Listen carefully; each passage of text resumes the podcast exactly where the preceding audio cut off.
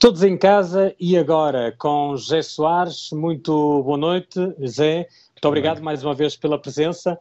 Vamos eh, continuar a falar então deste momento que atravessamos nesta altura e vamos hoje especificamente falar eh, das implicações, não é, que isto, que esta forma de viver eh, pela qual estamos neste momento a, ter que passar, qual é o impacto que isso tem nas nossas vidas? Isto é, o facto de estarmos demasiado tempo fechado em casa.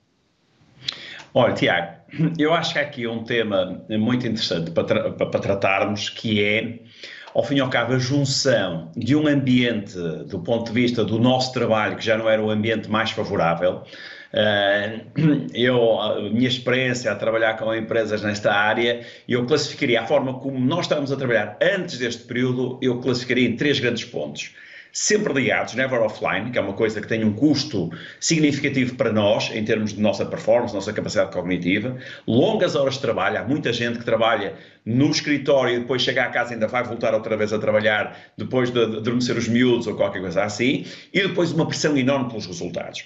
Portanto, este ambiente, a este ambiente somamos um outro, e que eu caracterizaria por quatro pontos, que são o isolamento social, o teletrabalho, portanto, temos de estar a trabalhar em casa, a pressão social que todos nós sentimos quando temos mesmo que sair para fazer as nossas compras no supermercado ou para irmos à farmácia, e depois uma certa incerteza. Incerteza não só relativamente à doença, mas uma incerteza relativamente ao futuro. Ora bem, este, esta soma destes fatores todos, portanto, este ambiente que nós vivemos, que já vivíamos, que era muito pressionante e que as pessoas já todas se queixavam de cansaço, eh, de um aumento enorme, por exemplo, dos, dos, dos, dos medicamentos eh, psicoativos, eh, das situações de burnout, somamos agora este. Ora bem, em termos biológicos, o que acontece é que o nosso cérebro está a receber um conjunto de fatores que adicionam ao stress e que ele próprio, acaba, esses fatores acabam por consumir mais energia. Quando eu estou a falar de energia, reparem, estou a falar do ponto de vista biológico mesmo. Quer dizer, nós quando pensamos, gastamos energia cerca de Mas 25% do oxigênio que nós consumimos, é, uhum. é, está direcionado para o cérebro, sim, cerca de 25% da glicose que nós consumimos vai para o cérebro. Portanto, se nós já gastávamos muita energia para trabalharmos da forma como nós estávamos a trabalhar, como é que nós havemos de estar agora? E isso, obviamente, tem um impacto não só na nossa performance, na nossa capacidade cognitiva, como inclusivamente do ponto de vista relacional, eh, como, eh, eh, como inclusivamente do ponto de vista da própria saúde.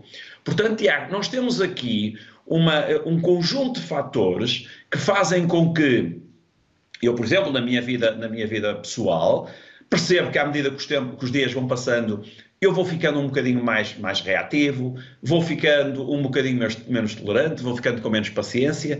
Tenho, uma, por exemplo, vejam este exemplo que é muito interessante aqui. A capacidade de concentração. Eu estou a escrever um novo livro. E o que é que isso implica? Implica que eu, quando me sento para escrever, tenho que estar completamente concentrado naquilo que estou. Só que o meu cérebro está a lidar com muitas informações ao mesmo tempo. Qualquer coisa que eu ouvi na televisão sobre mais casos, menos casos, sobre uma, um, um, novo tratamento, sobre o impacto que isto vai ter. Na... E isto, tudo isto no nosso cérebro faz com que eu, por exemplo, exemplo, tenha obviamente, uma menor capacidade de concentração. Eu ainda hoje estive numa reunião com uma empresa em, em, teletrabalho e é uma coisa que toda a gente está a sentir. Portanto, eu até digo muitas vezes para que, para que as pessoas não se sintam que estão sozinhos nisto. Todos nós estamos a sofrer isto. Isto é uma coisa perfeitamente normal. Portanto, nós estamos, nós estamos submetidos a um stress. E sim, isto inclusivamente tem uma designação que é Kevin Fever. Os, os militares conhecem muito bem isto.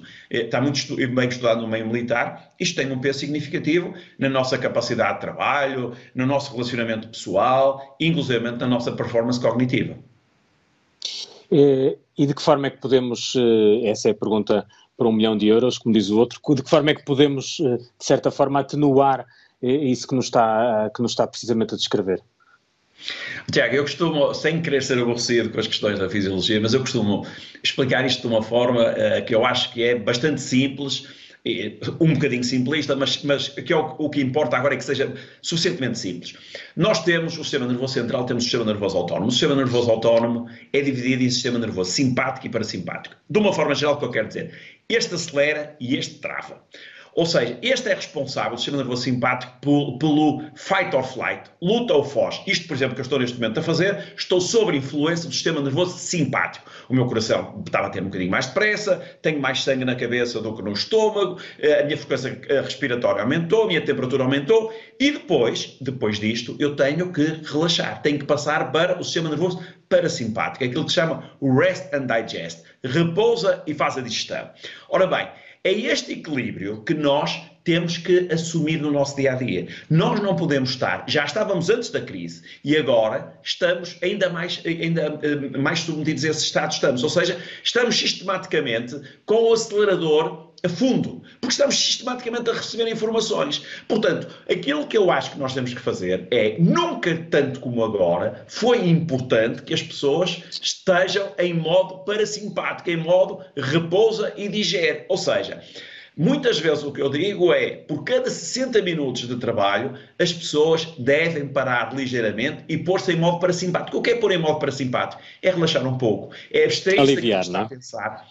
Oh, oh, oh, Tiago, utilizo muitas vezes uma expressão que é pensamento divergente. É, por favor, se estão a trabalhar, não liguem a televisão para, quando estão a fazer um intervalo de dois ou três ou quatro minutos, para verem notícias. Não, liguem uma televisão ou peguem um jornal para ler qualquer coisa que vos descanse um pouco deste ambiente que nós estamos a viver. Ou seja, eu acho que, eu já, eu, enfim, eu já, eu já uh, uh, estava tão convencido que este equilíbrio entre o sistema nervoso simpático e parasimpático é decisivo na nossa vida extra Covid-19, como agora cada vez estou mais convencido.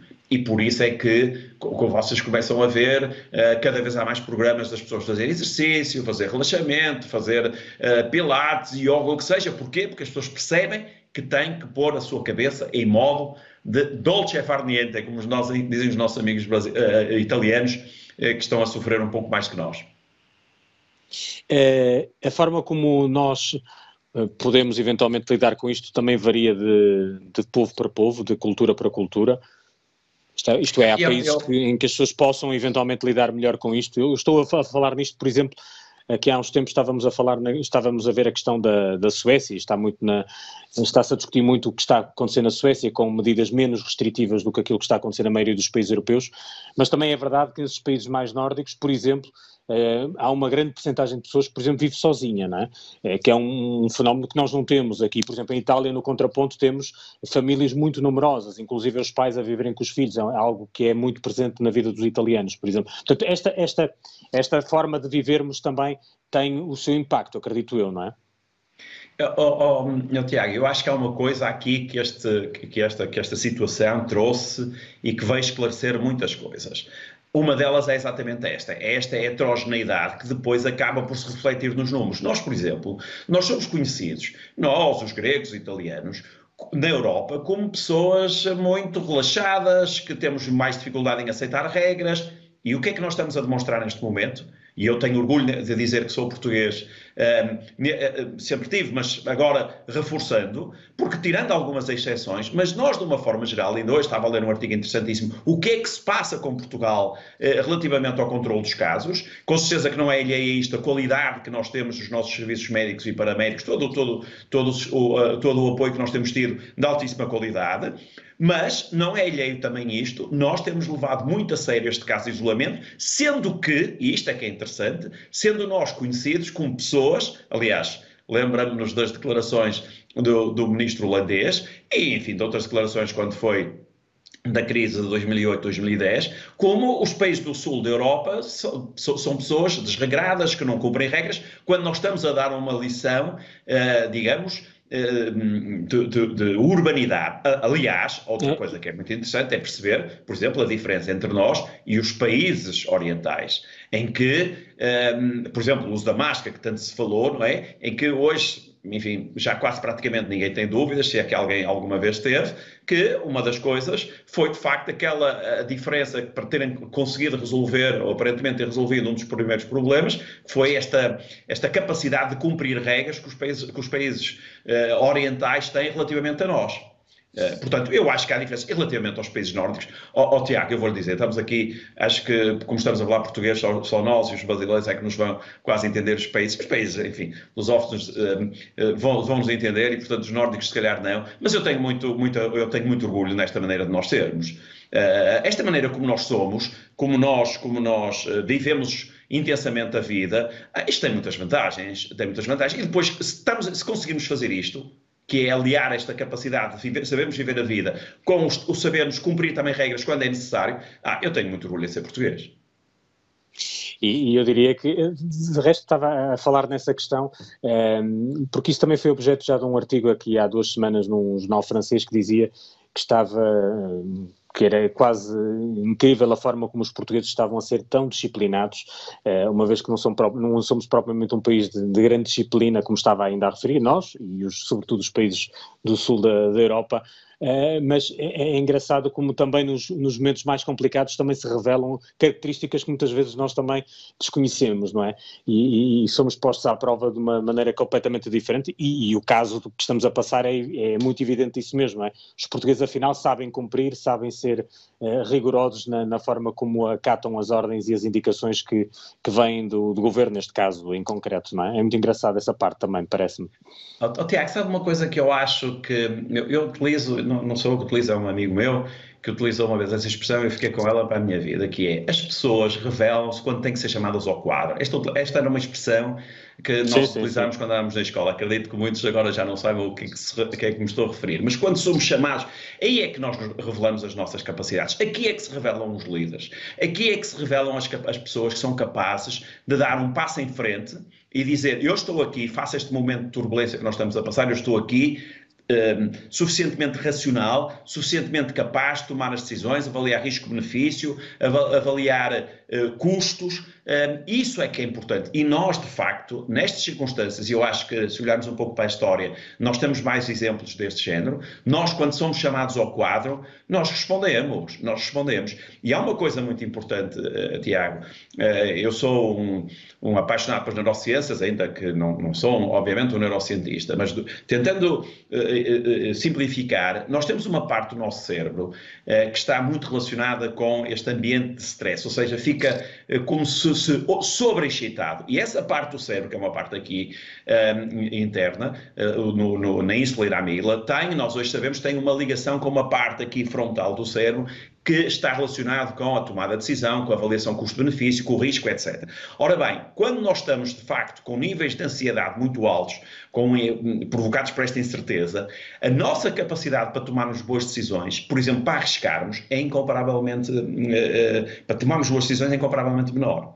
E é nestas alturas, de facto, que se vê as pessoas que conseguem controlar os seus aspectos mais emocionais e serem racionais, e racionalizarem, avaliarem bem o custo-benefício. Eu vou dar um exemplo de como nós nós isto muitas vezes acontece, que é aquilo que eu costumo chamar o teste, o, o teste do botão do elevador. Nós estamos atrasados, estamos atrasados, estamos ansiosos uh, para sairmos de casa, tocamos no botão do elevador, ficou vermelho, portanto já chamamos elevador, olhamos para o relógio, vemos que estamos atrasados, voltamos a tocar. Isto o que é? É uma atitude previsivelmente irracional.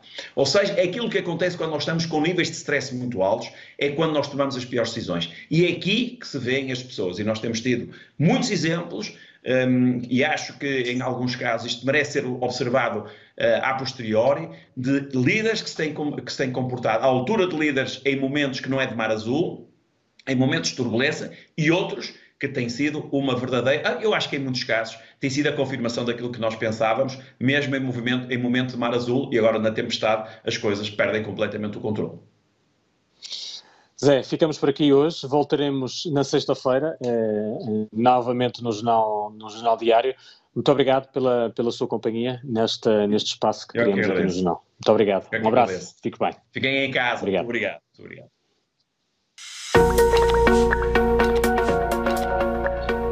Tá, obrigado, Alma.